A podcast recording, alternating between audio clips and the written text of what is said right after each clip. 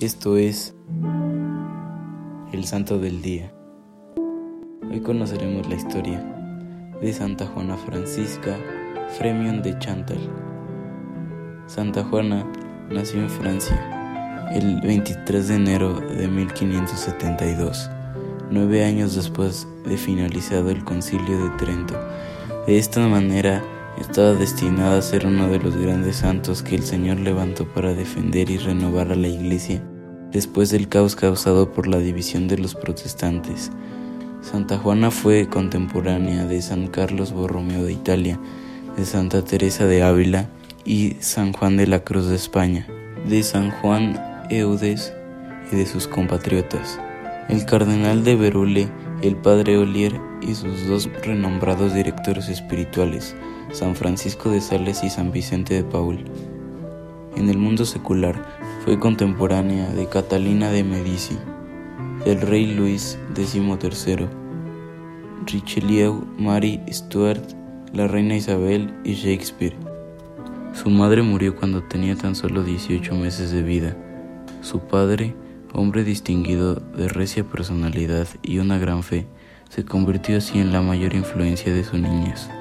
A los 21 años se casó con el barón Christophe de Rabutin Chantal, de quien tuvo seis hijos. Dos de ellos murieron en la temprana niñez.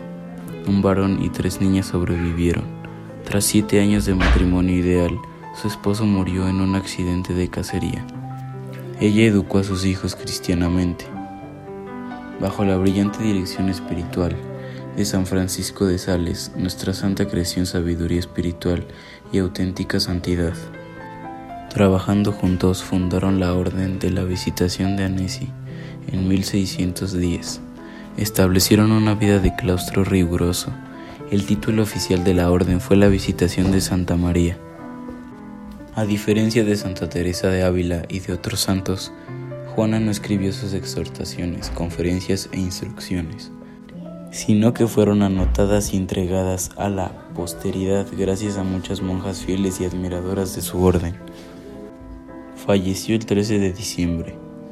Recordamos su ingreso al reino de los cielos. Oración a Santa Juana Francisca Fremiot de Chantal.